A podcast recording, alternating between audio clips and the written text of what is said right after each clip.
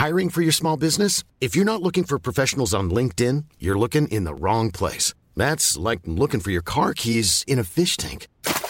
LinkedIn helps you hire professionals you can't find anywhere else, even those who aren't actively searching for a new job but might be open to the perfect role. In a given month, over 70% of LinkedIn users don't even visit other leading job sites. So start looking in the right place. With LinkedIn, you can hire professionals like a professional. Post your free job on linkedin.com slash people today.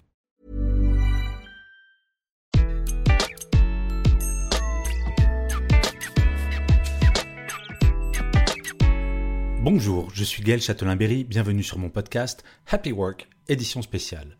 Pour cet épisode, je reçois Ludovic Cinquin, qui est le CEO d'Octo Technologies. Et je vous préviens, cet entretien est sans aucun doute l'un des plus inspirants que je n'ai jamais fait. En effet, cette entreprise de 700 personnes a une organisation qui respecte les règles de la sociocratie. Vous ne savez pas ce que c'est? Eh bien, je vais être très honnête avec vous. Avant de parler avec Ludovic Cinquin, je n'en avais pas la moindre idée, mais je peux vous garantir que depuis que j'ai parlé avec lui, beaucoup de mes idées préconçues sur les organisations d'entreprise sont largement remises en question. Je vous souhaite de passer un aussi bon moment que celui que j'ai passé lors de cette interview. Bonne écoute. Bonjour Ludovic. Bonjour. Ludovic Cinquin, vous êtes le cofondateur et CEO d'Octotechnologie, qui est un cabinet de conseil en technologie et en management des systèmes d'information qui emploie 700 personnes. Cette entreprise a été fondée en 1998 et elle est pionnière des méthodes agiles et plusieurs fois certifiée Great Place to Work. Et en 2014, l'entreprise a été l'une des toutes premières en France à adopter l'organisation en tribu, à savoir des équipes auto-organisées autour d'un challenge commun, autonome et libre de choisir leurs employés. En 2020, vous allez plus loin et vous basculez vers la sociocratie, un modèle de gouvernance participatif encore balbutiant en France. Et je dois bien vous avouer, quand j'ai entendu ce mot de sociocratie, je me suis dit, mais qu'est-ce que c'est encore que cette invention? Mais quand j'ai vu que vous étiez 700, je me suis dit, il doit y avoir quand même quelque chose de sérieux et j'ai eu envie de vous parler. Donc, Ludovic, dites-moi plus sur cette sociocratie. Alors, euh, je suis pas, je suis pas un spécialiste de l'histoire de la sociocratie parce qu'en plus, elle remonte euh, visiblement assez loin. Euh, de ce que j'ai pu comprendre, c'est un système de gouvernance hein, qui a pour vocation à favoriser la prise de décision collective dans les organisations.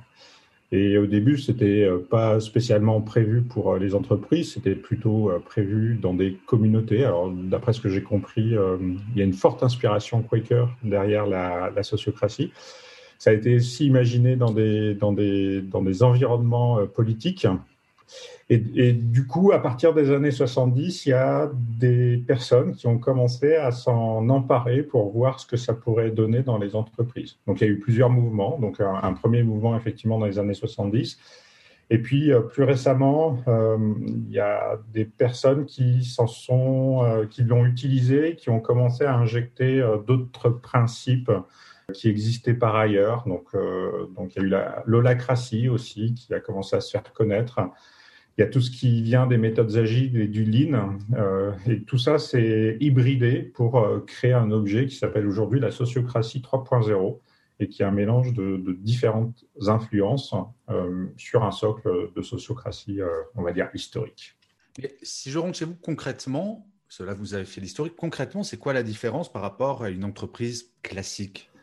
Alors, les différences, c'est des différences, on va dire, plus dans le mode de fonctionnement et dans la, façon de décider. Alors, les, quatre grands piliers de la sociocratie, ça va être euh, l'organisation par cercle, j'aurai l'occasion d'y revenir, euh, ce qu'on appelle le double lien, euh, les décisions par, par consentement et, et les élections sans candidat. Donc globalement, la gouvernance de l'entreprise est organisée autour de cercles, donc euh, des cercles qui sont des, cercles par responsabilité fonctionnelle dans l'organisation. Alors ça veut dire euh, probablement qu'il va y avoir un cercle ressources humaines, un cercle finance. Donc on retrouve euh, la fonctionnalisation de l'entreprise qu'on peut avoir dans, dans pas mal de contextes. Et puis, euh, la, subtilité, c'est que dans ces cercles, il n'y a pas forcément un chef qui décide de tout euh, de façon euh, descendante, et que c'est plutôt des endroits où vont se faire des décisions collectives. Des décisions collectives sur le, mode de la décision par consentement.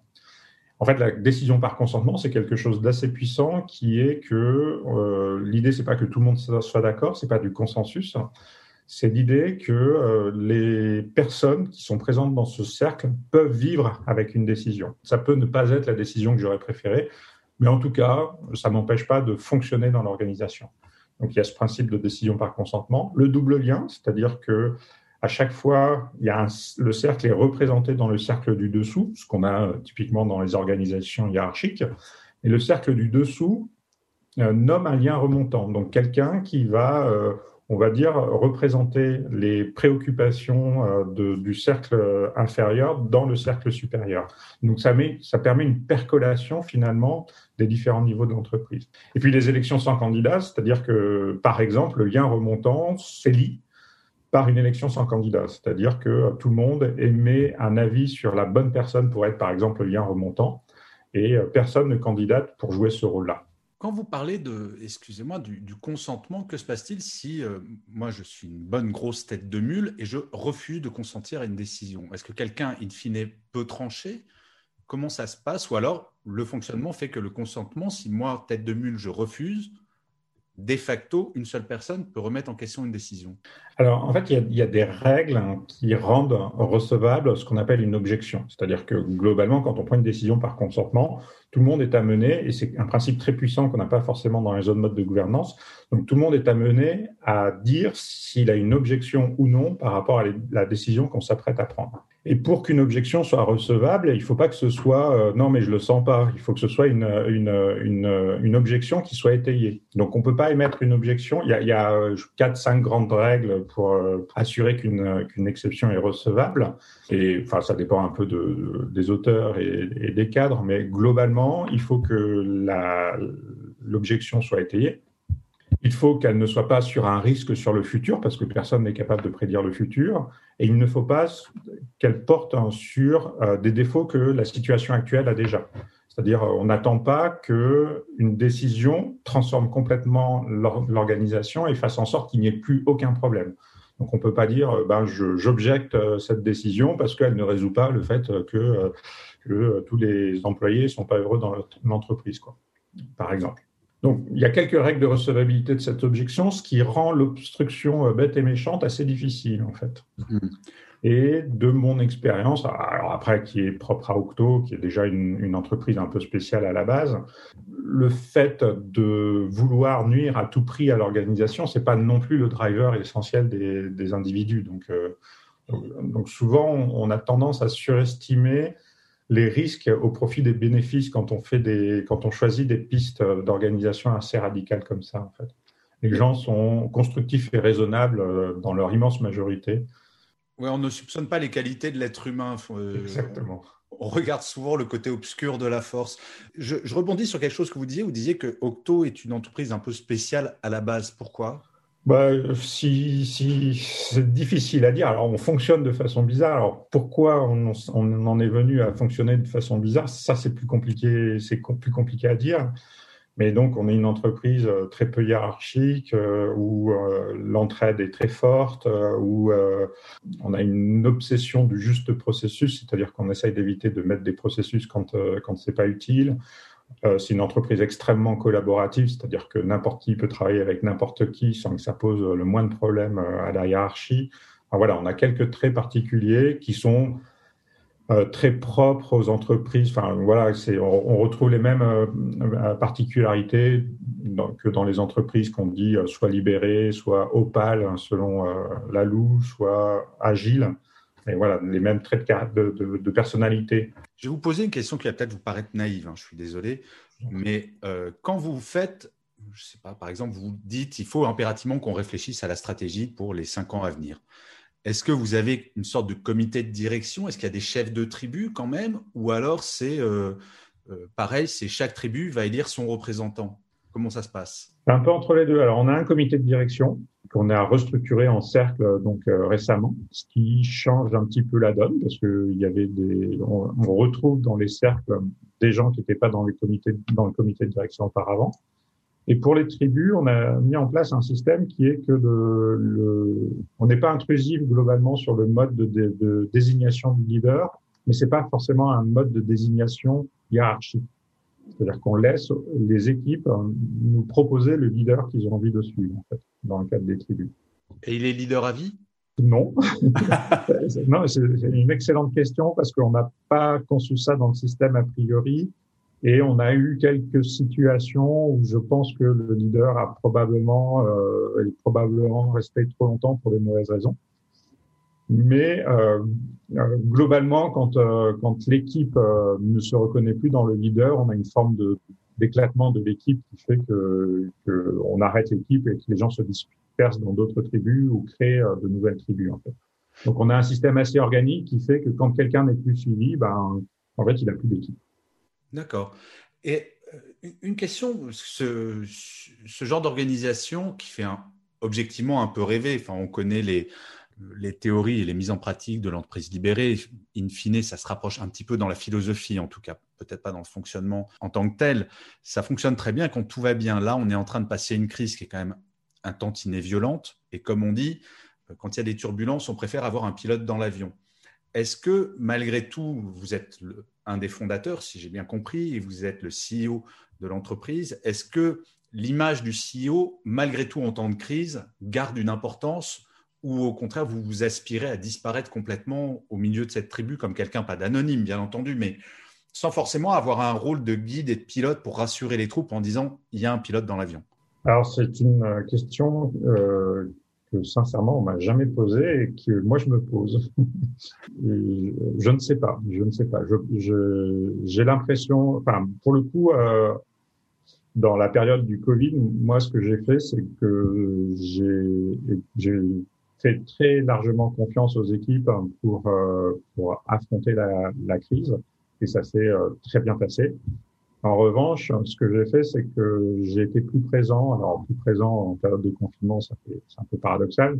Donc, ma présence, elle s'est matérialisée par le fait que euh, toutes les semaines, pendant une demi-heure, je, tenais une session de Q&A, enfin de, questions et réponses, hein, euh, complètement ouverte euh, par Zoom devant toute l'entreprise. Donc, se connecter qui veut. Toutes les questions étaient possibles, soit par par chat, soit par par un Google Sheet, soit par en direct vocalement. Donc, il n'y avait aucun tabou, aucune question euh, à ne pas poser.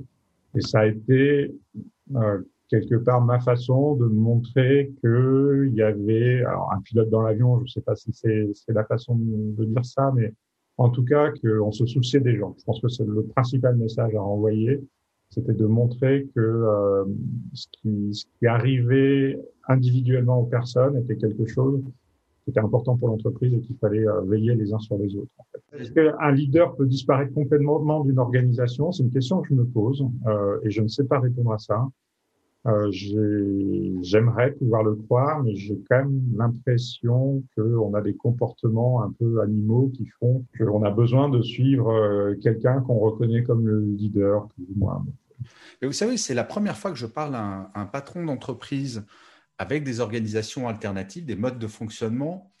Euh, ça peut-être vous sembler étrange, mais euh, attendez la fin de mon commentaire avant de réagir. euh, mais qui est crédible.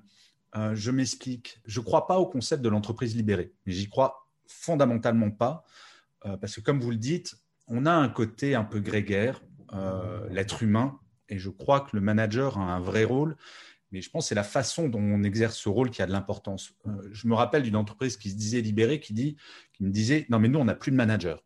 Et je suis allé voir sur LinkedIn, effectivement, il n'y avait plus de manager. Il y ouais. avait des team leaders. Ouais. C'est ce que j'appelle jouer, jouer, un peu sur les mots. Mais là, ce que vous dites, c'est il y a une organisation, vous êtes le patron de cette organisation. Ensuite, le niveau de présence est variable en fonction des managers, mais j'ai le sentiment que tout ça est basé avant toute chose sur une très grande transparence et que si je suis un jeune collaborateur ou une jeune collaboratrice, j'aurai ma voix au chapitre comme le vieux briscard qui est là depuis 20 ans. Exactement, oui, tout à fait. Et, et, alors, pour le coup, c'est vraiment des, des, questions qui nous interrogent et, sur lesquelles j'ai pas de réponse définitive. Pareil, moi, je, n'aime pas le, enfin, je trouve ça très joli comme mot, entreprise libérée. Après, je, je, trouve que ça charrie des choses qui sont un peu loin du monde de l'entreprise. Et donc, c'est pour cette raison-là que je suis pas hyper fan parce que tout le monde projette ce qu'il veut. Euh, la liberté, c'est tellement chargé qu'on projette euh, ce qu'on veut sur le concept. Et c'est difficile de s'aligner sur un, sur un mot aussi, euh, aussi fort, en fait. Donc, je suis pas fan du mot entreprise libérée. Euh, je, je, ne suis pas fan non plus d'un débat qu'on voit beaucoup, qui est d'opposer le leader au manager. Euh, donc, on veut absolument tuer les managers et mettre que des leaders partout. Euh, je pense qu'il faut les deux dans une entreprise, que si le leader c'est le manager, c'est bien, mais c'est pas absolument une nécessité. Et le leader, il y a quelque chose de, de plus ou moins inné. Euh, managers, ce sont clairement des comportements qui s'apprennent et c'est des comportements dont une partie relève de la gestion, de bonnes, de bonnes façons de faire euh, dans les interactions avec les gens. Et ça, ça s'apprend.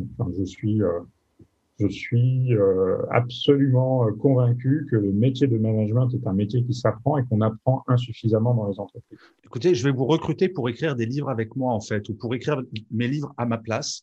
Euh, non, mais j'aime beaucoup ce que vous dites parce qu'effectivement, on dit, il y a une forme d'injonction pour le management faut que tu sois un leader. Or, en entreprise, pour moi, l'image du plus grand leader d'une entreprise, c'était Steve Jobs, qui était connu pour être le pire des managers de la planète. Il était immonde comme bonhomme. Ouais. Donc, cette injonction au leadership, c'est vrai qu'elle est un peu gênante. Mais une question un peu plus personnelle, euh, Ludovic, qu'est-ce qui vous a amené à vouloir faire ça? Parce que je le rappelle, vous avez créé cette entreprise vous avez été traumatisé par vos premières expériences en entreprise ou il y a un truc humain qui fait que vous avez voulu ça? En fait, ce qui se passe, c'est que donc le, le, le porteur euh, initial du projet, euh, qui, qui, était à l'initiative de, de, la création d'Octo, c'est quelqu'un que j'ai rencontré au tout début d'Octo, qui avait, euh, qui était assez jeune, qui avait une trentaine d'années. Il s'est entouré de gens encore plus jeunes que lui, c'est-à-dire qu'on a démarré une entreprise en ne connaissant pas grand-chose de la vie.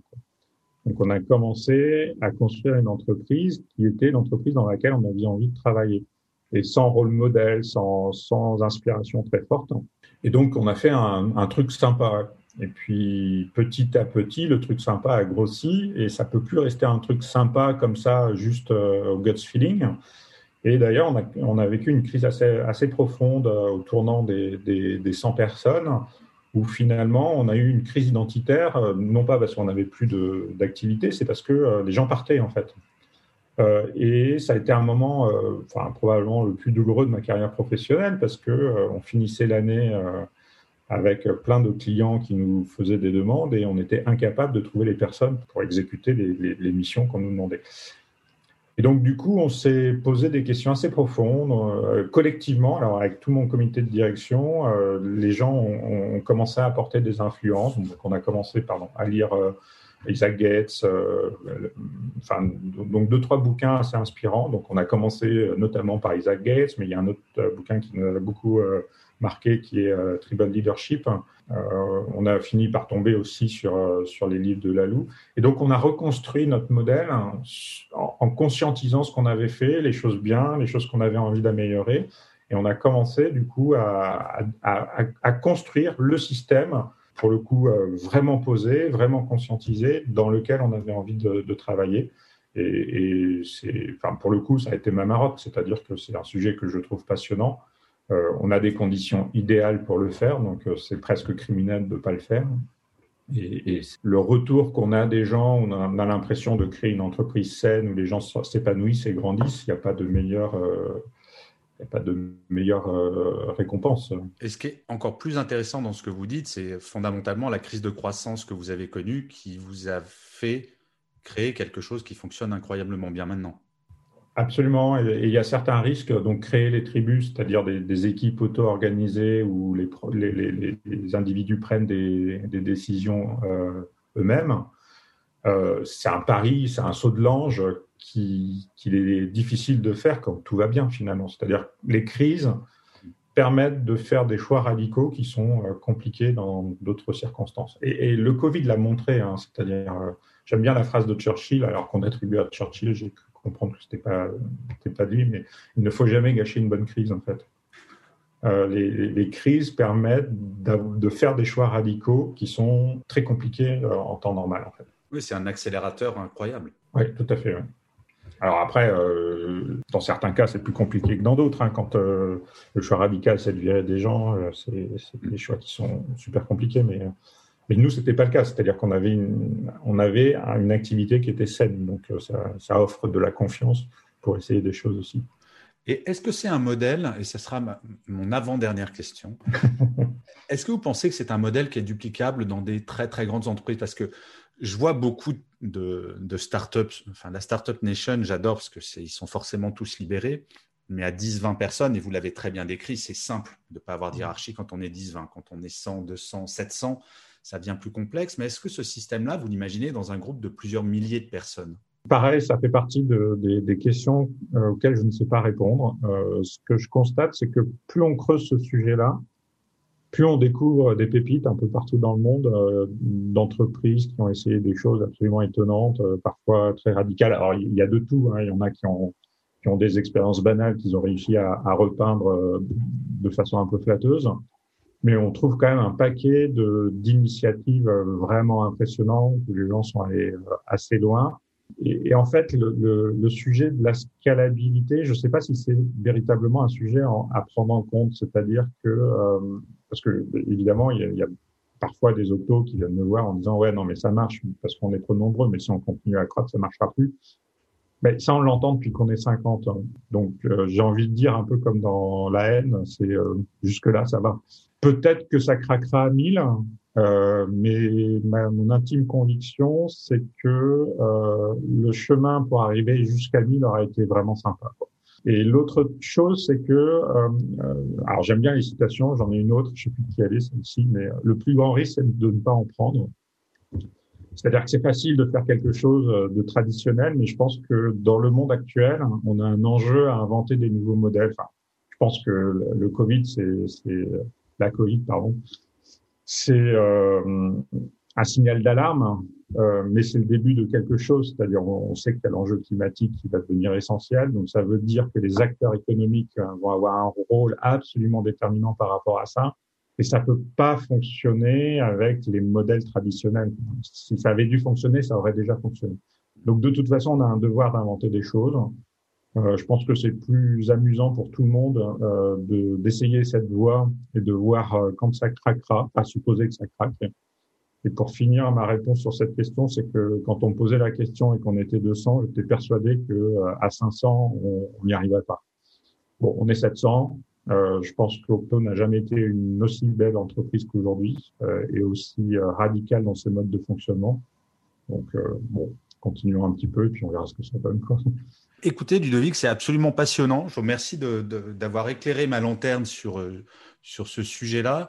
Alors, traditionnellement, je finis cette interview par une, par une question, mais comme vous avez déjà donné des mantras et des citations, je ne sais pas si vous en avez encore une, c'est quelle, est, quelle serait votre mantra ou votre citation la plus importante dans votre vie et pourquoi? Alors, je, fonctionne avec plein de citations, donc j'en, aurai deux potentiellement. Il y en a une euh, que j'adore qui est, euh, qui un proverbe chinois qui est quand, euh, quand l'élève est prêt, le maître apparaît. Et je la trouve très juste hein, parce que c'est un peu ce qui s'est passé pour nous. On pensait qu'on était au fond du trou. Et finalement, quand on a creusé, ben, c'était le moment où on a reçu des sources d'influence qu'on connaissait pas du tout avant, dont on n'avait jamais entendu parler et qui nous ont euh, aidés à, faire euh, la deuxième partie du chemin. Donc, ouais, si je devais retenir une citation, ce serait, ce serait peut-être celle-ci. Et vous parliez d'une deuxième? Ah, Il y en a une qui est euh, entre, entre avoir raison et être heureux, il faut savoir choisir. Eh bien, écoutez, merci beaucoup pour ce choix de, de citation inspirante. Et encore une fois, mille merci d'avoir partagé votre bah, expérience qui est absolument passionnante. Je vous souhaite une excellente journée, Ludovic. Bah, ravi de cet échange. Bonne journée à, à vous, Gaël. Au revoir.